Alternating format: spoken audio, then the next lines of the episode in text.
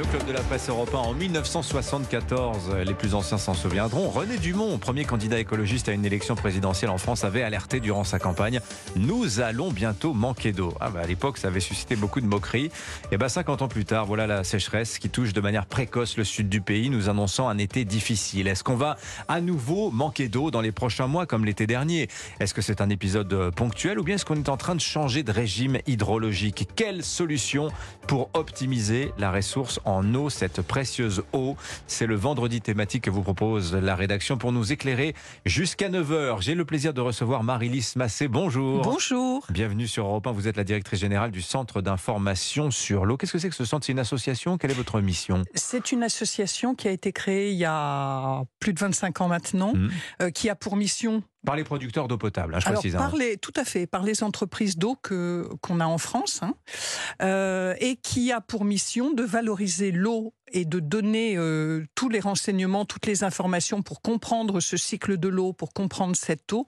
Et maintenant, on est beaucoup effectivement sur l'impact du changement climatique sur le circuit de l'eau. Alors justement, on a, on a tout à l'heure à 7h10 avec euh, l'hydrologue Charlène, Charlène Descolonges, j'ai écouté, elle nous a expliqué ce qu'était le grand cycle de l'eau, le cycle naturel. Vous, c'est plutôt le petit cycle de l'eau dont on va parler, c'est-à-dire le cycle humain, c'est-à-dire prélèvement de la ressource, son traitement, son utilisation et son éventuel rejet dans la nature sa réutilisation. Il y a beaucoup de choses à dire euh, en la matière. Qu'est-ce qu'on, quelle est la quantité d'eau que l'on consomme aujourd'hui en France? Alors, on va être précis sur les termes d'ailleurs. Il faut distinguer l'eau que l'on consomme et l'eau que l'on prélève, ça n'est pas la même chose. Non, c'est pas pareil.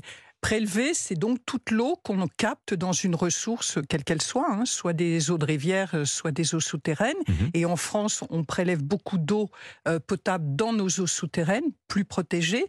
Euh, et ce que l'on peut dire, c'est que la consommation en France par les ménages, mais on l'a déjà dit ce matin très tôt, c'était c'est 148 litres. Hein. par personne. Hein. Par personne. Et par jour. Et par jour. Et ces 148 litres, c'est d'abord ce que vous utilisez chez vous directement, mais c'est aussi ce que vous utilisez quand vous êtes en dehors de chez vous, dans les bureaux, les écoles, etc. Mhm. Et puis c'est aussi l'eau que l'on utilise pour vous pour votre usage, mais c'est quelqu'un d'autre qui le fait. Voilà. Alors, l'eau que l'on prélève, je précise, par exemple, on évoquait le cas des centrales nucléaires, 16 milliards de mètres cubes d'eau, on se dit, waouh, c'est colossal. C'est de l'eau que l'on prélève parce qu'on l'utilise et on la restitue dans la nature, à la différence de l'eau que l'on consomme, que c'est de l'eau que l'on ne rend pas.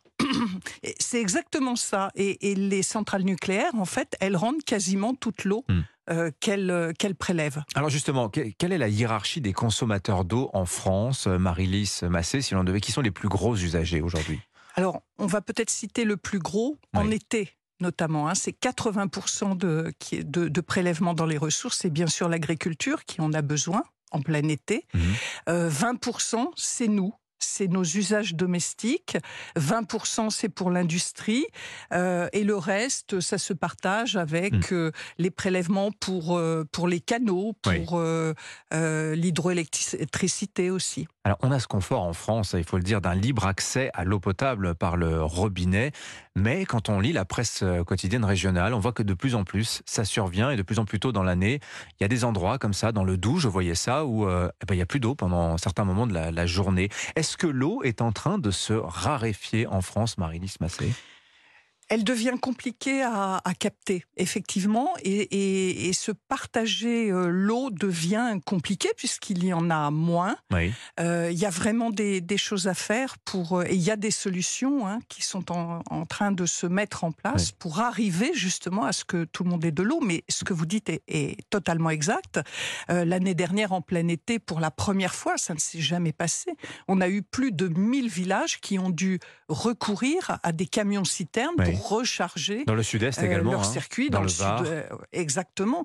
Euh, donc il y a une vraie inquiétude et, les maires euh, ont beaucoup travaillé depuis l'automne dernier pour arriver à, trouver des solutions. Et c'est pas parfait parce que malheureusement tout le monde pensait que les, les pluies efficaces allaient réalimenter les nappes cet hiver comme ça se fait d'habitude. et ça ne s'est pas passé. Donc on a deux sécheresses qu'on est en train de subir été hiver. Alors regardons un peu les solutions qui existent parce qu'il y en en a. Aujourd'hui, on évoquait tout à l'heure en Israël les installations de désalinisation. Alors ça, ça fait débat, hein. tout le monde ne trouve pas ça absolument formidable, mais enfin malgré tout, est-ce qu'on peut imaginer qu'un jour en France, on boive de l'eau de mer, Marie-Lise Massé Est-ce que les industriels de l'eau potable euh, songent à des solutions de désalinisation en France, qui est un pays océanique, avec la, plus grande façade maritime euh, du continent européen?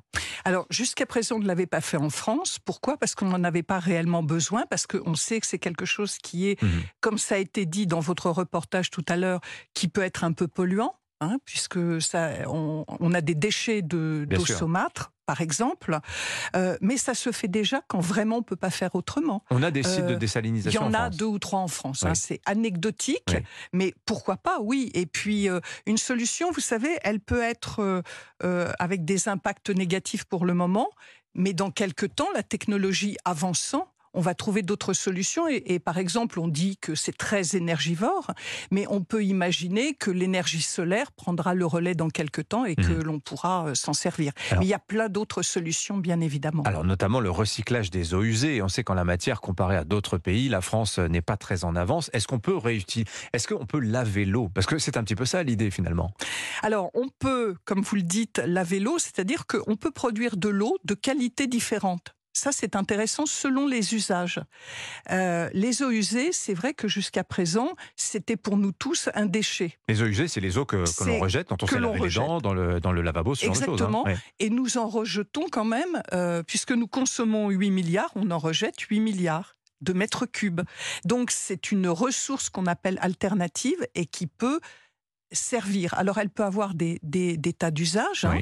Euh, on entendait en Israël, par exemple, ça sert à l'agriculture. À l'agriculture, tout est à fait. Est-ce qu'on peut envisager une sorte de, de circuit de l'eau avec une réutilisation en cercle fermé d'une eau que l'on souille, que l'on que l'on nettoie et que l'on réutiliserait comme cela à l'infini? On pourrait, vous savez qu'avec les eaux usées, on peut faire de l'eau potable. Il suffit de la, de la filtrer énormément, de faire beaucoup de traitements. Ça coûte beaucoup plus cher, mais il y a des pays qui le font, qui le font déjà. Les pays qui sont euh, très pauvres, mais qui sont, hein. qui ont été très pauvres. Euh, je pense à Singapour, je pense à la Namibie. Voilà, c'est des choses qui peuvent être faites, sauf que ça coûte un peu plus cher et que c'est des circuits différents. Alors je vais vous, je vais vous, on va parler d'un sujet qui est un peu délicat, c'est la pollution des eaux. Ça, on a un autre problème avec ça. Début avril, l'ANSES, l'Agence nationale de sécurité sanitaire alertait sur des concentrations élevées.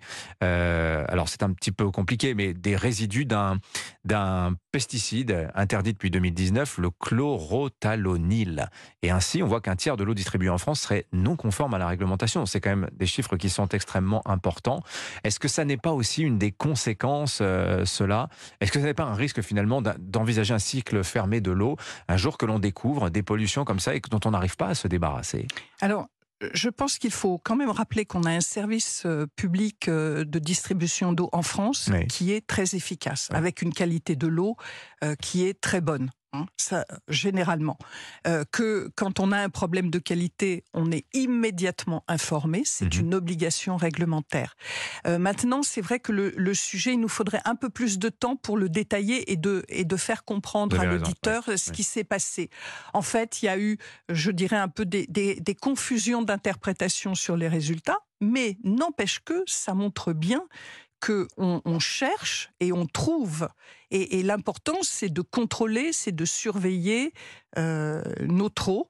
Euh, je pense quand même qu'on peut rassurer le, le grand public. On a heureusement un métier de l'eau qui fait qu'on a des, eaux de, bonne qualité. Merci Marie-Lise Massé d'être venue nous voir ce matin sur Europe 1. Je rappelle, vous êtes la directrice générale du Centre d'information sur l'eau. Le thème, on le poursuit tout au long de la journée. C'est le vendredi thématique de la rédaction d'Europe 1. On en reparlera dans Europe 1 soir et tout à l'heure à midi avec Romain Desarts.